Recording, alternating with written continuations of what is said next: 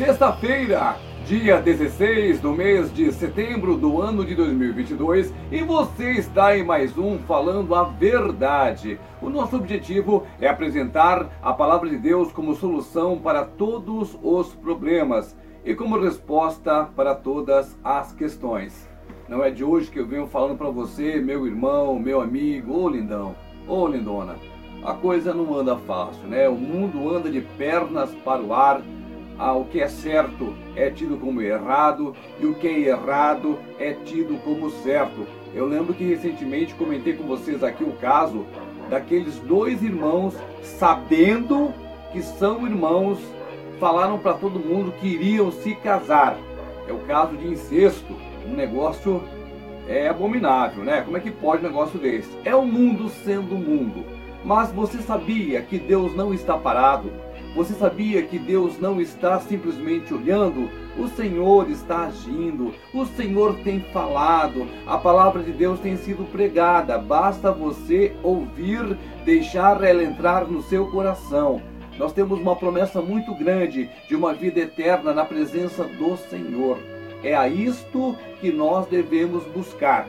Para alcançarmos o reino de Deus, nós devemos nos esvaziar das nossas pretensões, dos nossos sonhos absurdos com as coisas materiais e deixar Jesus Cristo nos direcionar. Aí, tudo aquilo que você precisa, a palavra diz que lhe será acrescentado.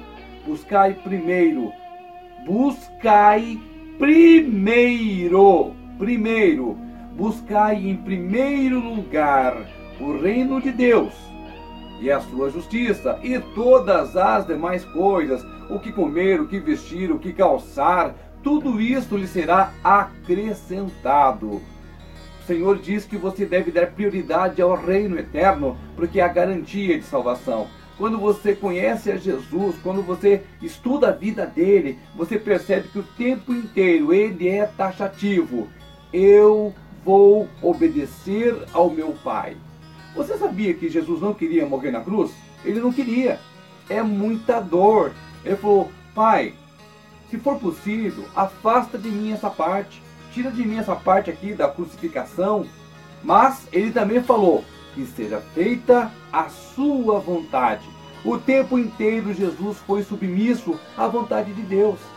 Esta é a chave da nossa vitória. Conhecer a palavra, ela nos revela Jesus ela nos revela o mover, o agir do Espírito Santo de Deus. A palavra nos ensina os caminhos que nós devemos seguir. E aí, meu irmão, é só continuar firme e forte. Virão as lutas? Elas virão. Virão os desafios? Sim, os desafios virão. Mas junto com eles vem o livramento da parte do Senhor que não se atrasa e nem se antecipa. O Senhor vem na hora exata. E a palavra de hoje é para fortalecer a sua fé. A palavra de hoje é para te lembrar que é um Deus poderoso, justo e que ama você. Vamos então para o versículo de hoje que traz um incentivo para que você busque mais ao Senhor. É uma palavra de revelação que mostra o que acontece com as pessoas que amam ao Senhor e que obedecem aos seus preceitos. Livro que escreveu o profeta messiânico Isaías, capítulo 12, versículo 2. Grave isso no seu coração. Marque aí na sua Bíblia. Leia constantemente esse versículo quando você se sentir triste, quando você pensar que as suas forças se acabaram, porque esse versículo é a palavra do Senhor para mim e para você. Diz assim: Eis que Deus é a minha salvação. Confiarei e não temerei, porque o Senhor Deus é a minha força e o meu cântico. Ele se tornou a minha salvação. Meu irmão, minha irmã, ô lindão, ô lindona, você parou para perceber quanta coisa linda em um único versículo?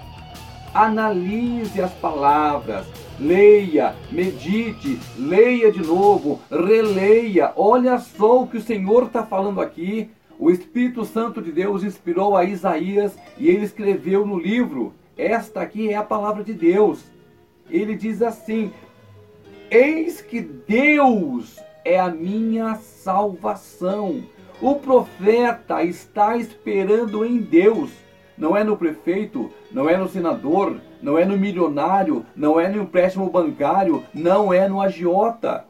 Ele está esperando em Deus a salvação. E ele diz coisas lindas, maravilhosas, que vão melhorando a cada, a cada palavra do versículo. Porque o Senhor é a minha força. A força, ele reconhece que ele não é nada. Que a força dele vem do Senhor. Olha só que coisa linda. É a minha força, é o meu cântico. Ele se tornou a minha salvação. Nos dias de hoje, diante de tantos problemas, diante de tantas preocupações, diante de tanto levante, o que é que você tem feito? Para onde é que você tem olhado? Para quem você tem recorrido? Esse versículo diz tudo. Buscai ao Senhor enquanto se pode achar. Ainda dá tempo de você se encontrar com Jesus. Dá para você fazer isso agora mesmo, se você quiser. Eu não sei onde é que você está ouvindo esse áudio ou assistindo esse vídeo, mas dá tempo. E você viu como a palavra é poderosa. O profeta Isaías ele é muito conhecido. O profeta Isaías, por exemplo, na Bíblia, ele está colocado entre os profetas maiores, porque tem os profetas maiores e tem os profetas menores. Isaías foi um grande profeta, um homem muito usado pelo poder de Deus. Ele é chamado profeta messiânico porque ele disse muita coisa a respeito de Jesus. E esse versículo diz muita coisa para mim e para você. Espera no Senhor, confia no Senhor, faça do Senhor a sua força. Confie, espere, creia, acredite, não desanime, porque no tempo certo, ah, eu tenho certeza absoluta que virá a resposta da sua oração virá a mão de Deus com poder, com grande força e com grande livramento.